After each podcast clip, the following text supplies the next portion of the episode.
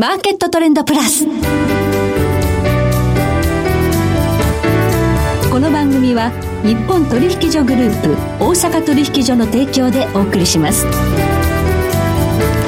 皆さんご機嫌いかがでしょうか？大橋ロコですコモディティ日経平均先物などデリバティブ取引の最前線の情報をピックアップ今日はマーケットエッジ代表取締役小菅勉さんにスタジオにお越しいただいています。小菅さんこんにちは。はいこんにちは。お願いします。よろしくお願いいたします。小菅さんには今日原油価格についてお話を伺っていくんですが本当に動かないですね。そうですね、まあ、WTI ですと1バレル大体40ドル挟んで、膠着状態がもう数か月続いてますね。はい。これ、大統領選挙あるんですが、はい、何か関係ありますか？そうですね、大統領選の結果によっては、もしかしたら大きく動く可能性があると思ってます。大統領選の結果以下では、動き出す可能性があるということで、はい、今日はこの大統領選と原油市場という切り口から、そして今の需給どうなっているのか、今後の展望まで小菅さんにじっくりとお話を伺っていきます。どうぞよろしくお願いいたします。はいその前に今日の主な指標をお伝えしておきましょう。今日大引けの日経平均株価は104円9銭安2万3567円4銭で取引を終了しましたそして日経平均ボラティリティインデックスは21.9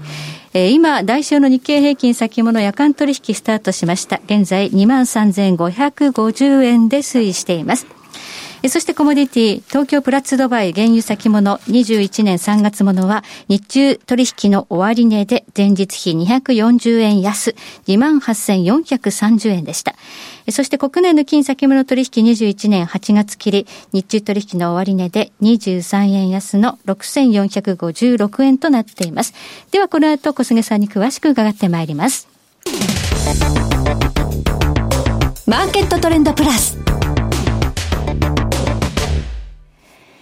さて、今日はマーケットエッジ代表取締役の小菅勤さんにお話を伺っていきます。さあ、原油価格膠着して動かないのですが、11月3日のアメリカの大統領選挙以下では動き出すかもしれない。はい。これどういうことでしょうか？そうですね、まあ、今、トランプ大統領とバイデン副大統領、まあまあ、元副大統領、2人候補者いますけど、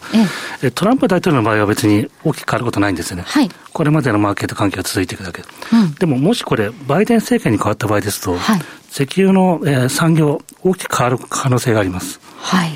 バイデンさんはクリーンエネルギー政策というのを掲げている。そうですね、はい、まあ、2050年までに、まあ、クリーンエネルギー化を進めて、まあ、ネットではもうそういった、えー、排出量をゼロにしていこう、はい、こういった政策を掲げています。はいで、まあ、石油、石油に関しては当然これやっぱり排出量多いので、まあ、この産業に関してはちょっと、えー、縮小していこう。もしくは、まあ、今の状態ではもうやっていけないなということで、かなり強いストレスがかかる見通しになってます。はい。クリーンエネルギー政策という一方で、えー、現状のその原油を掘削するというシェール産業ですね。はい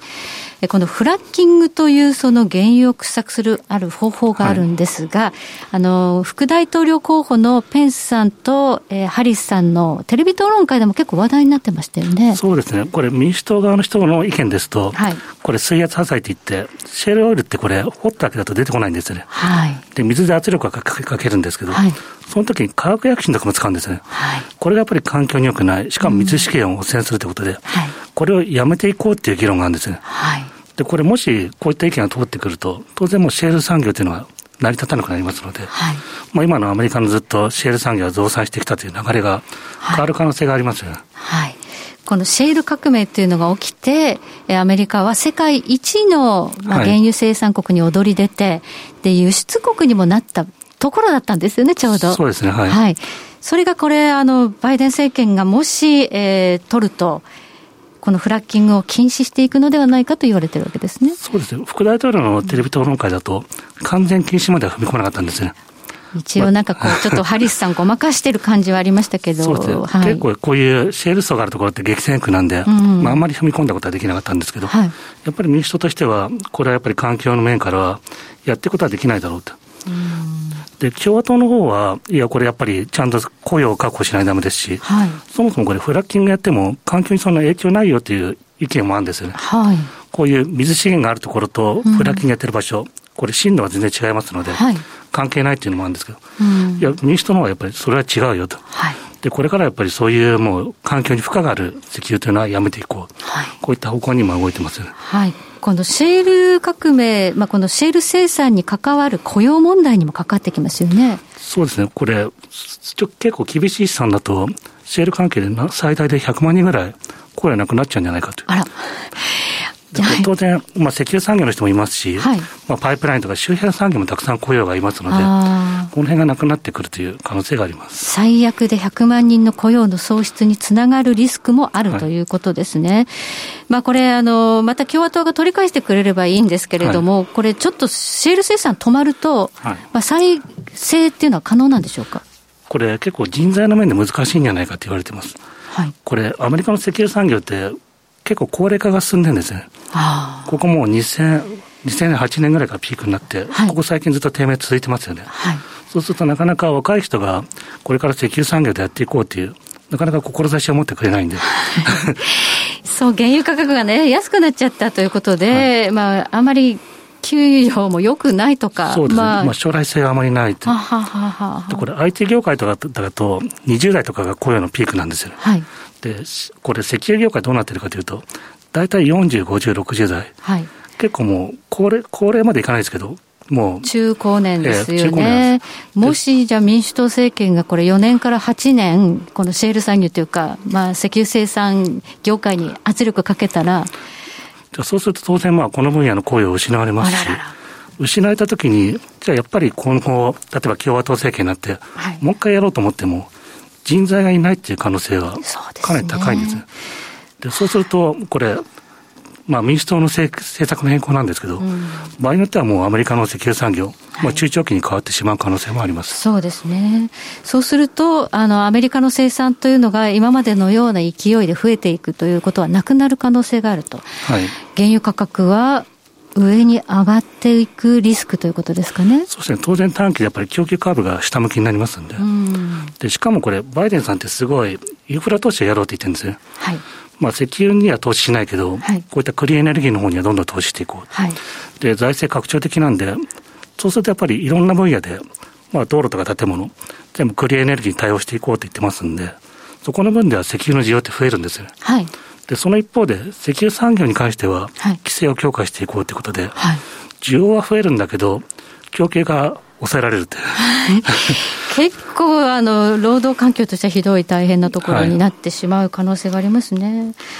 あとこのクリーンエネルギー政策というのをね、掲げているんですが、民主党、この太陽光とか、あるいはあの水素社会というところになると、また別のコモディティが注目されますよね。そうですね。まあ、例えば水素エネルギーだと、プラチナとか、燃料電池で使われますんで、はい、まあ、あと太陽パネルだと銀とか、はい、結構どういう政策を取っていくかによって、他の、えー、資源に関して需要ができる可能性はあります、はい、安価な原油を使わずにこ、こっちのね、あの別のコモディティが上がっていくという、高コストのね、はい、えー、自然なエネルギーということを作っていこうということになると、全体的にそのコモディティ価格が押し上げられる可能性がある。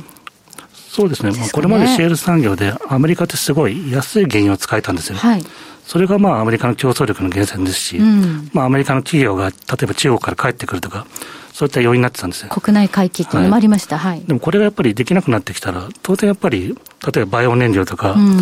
コストがやっぱりかかるんですよ。はい。でそうするとまあ、エネルギーのコストが上がりますんで、まあインフレリスクが当然高まりますよ。そうですね。財政拡張の政策であり、はい、まあ高コストエネルギー生産という政策ですから、はい、やっぱちょっとインフレ気味になるのかなという気はしますね。ではちょっとあの将来の話ではなくて、今の原油の需給にちょっと、えー、お話を移していただきたいんですが、全然動かないで膠着状態が続いているということは、需給は今バランスしているということなんでしょうか？まあ、在庫見ますと一応減少のトレンドなんですよね。ああ、ええ、はい。でも在庫が減っていても、需要も。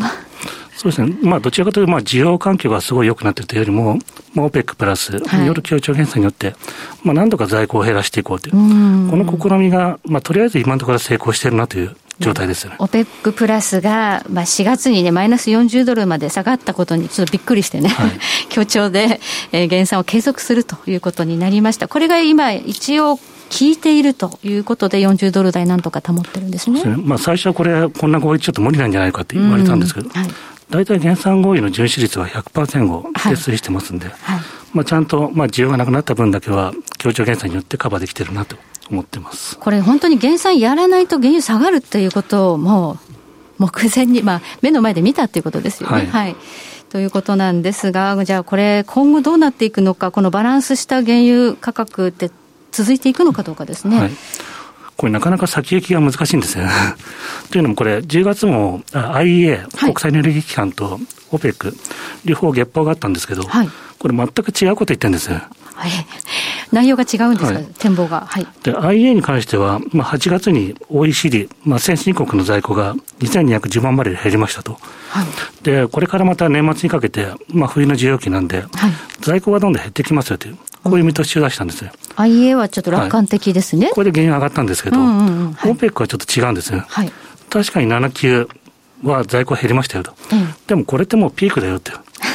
えー、10、12月期、もうそんなに在庫減らないし、はい、来年になったらそれも変わらないと。はい、今がもう在庫減少のピークで、これからはもう緩やかな在庫減少が進むか否かって。で、しかもこれ、ロイターが入手した OPEC の内部文書だと、はい、来年もしかしたら供給過剰になる可能性もあるという。20万バレルって結構数は少ないんですけど、はい、これ、1か月前ですと、どんなシナリオを描いても、供給過剰にはならないよって言ってたんですね。はいそれが今月になったら、いや、その可能性ちょっと出てきたなと。ガラッと変えてきたわけですね。はい、オペックはちょっと悲観的な展望に変えてきた。はい、これどうして IEA とオペック展望がこんなに異なるんですか？これもうコロナの評価に尽きるんですよ。ああ。IA は、まあ、なんだかんだ不透明感あって、はい、先行きわかんないけど、はい、まあ、なんとかなるだろうと。なんとか人類はコロナを抑え込む ことができるだろうと。まあ、ワクチンも開発して、経済活動を正常化していくんだろうと。はい、で、オペックに関しては、そんな楽観視できないよと。はい、今、足元で、まあ、特に欧州とかでコロナの第2波もできてますし、えー、まあ、この状況でちゃんと需要って回復してくるのって、かなり懐疑的な見方を出してますよ。まあ、こればっかりはちょっとどう予測していいかわからないんですが、このコロナの感染拡大の影響というのが一番出てきたのが、飛行機飛ばなくなったってことですもんね。そうですね。で、これ飛行機ってこれジェット燃料使うんですけど、えー、ここが回復してくると原油ってすごい上がりやすいんですけど、はい、回復しないと厳しいなと思ってます。はいこれ、石油ってやっぱり、まあ、ガソリン、灯油、いろんな製品があるんですけど、ええ、全体でやっぱり、えー、生成コストを回復しないと上がらないもんですから、うん。はい、このジェット燃料の回復が実現するかどうか、鍵になると思ってます、うんはい、自動車社会のアメリカ、ガソリンの需要は結構戻ってるんですよね？大体そうですね、前年同期して9割ぐらいまで戻ってます。はい。一方でこの飛行機のジェット燃料は。これは大体3分の1ぐらいでここが戻ってこないことには、やはりちょっとこう全体的な原油価格押し上げにはつながっていかないと、はい、いうことになるでしょうかね。まあ、今ちょっとワクチンの開発状況も少し停滞しているというか、うまくいっていないようですからね、はい、あまり楽観的なシナリオは描けないと。そうですね、来年の話になるかなと思ってます。はい、ということで、需給ではなかなか原油価格上がるというシナリオを見込めないんですが、大統領選ではもしかしたら、バイデン勝利で上がるかもしれない。はい、はい、ありがとうございます。え今日はマーケットエッジ代表取締役小菅勉さんをお迎えしましてお話を伺いました。小菅さんどうもありがとうございました。はい、ありがとうございました。来週は日本貴金属マーケット協会代表理事池水雄一さんをお迎えいたしまして世界とゴールドの動きをテーマにお送りいたしますそれでは全国の皆さんごきげんよう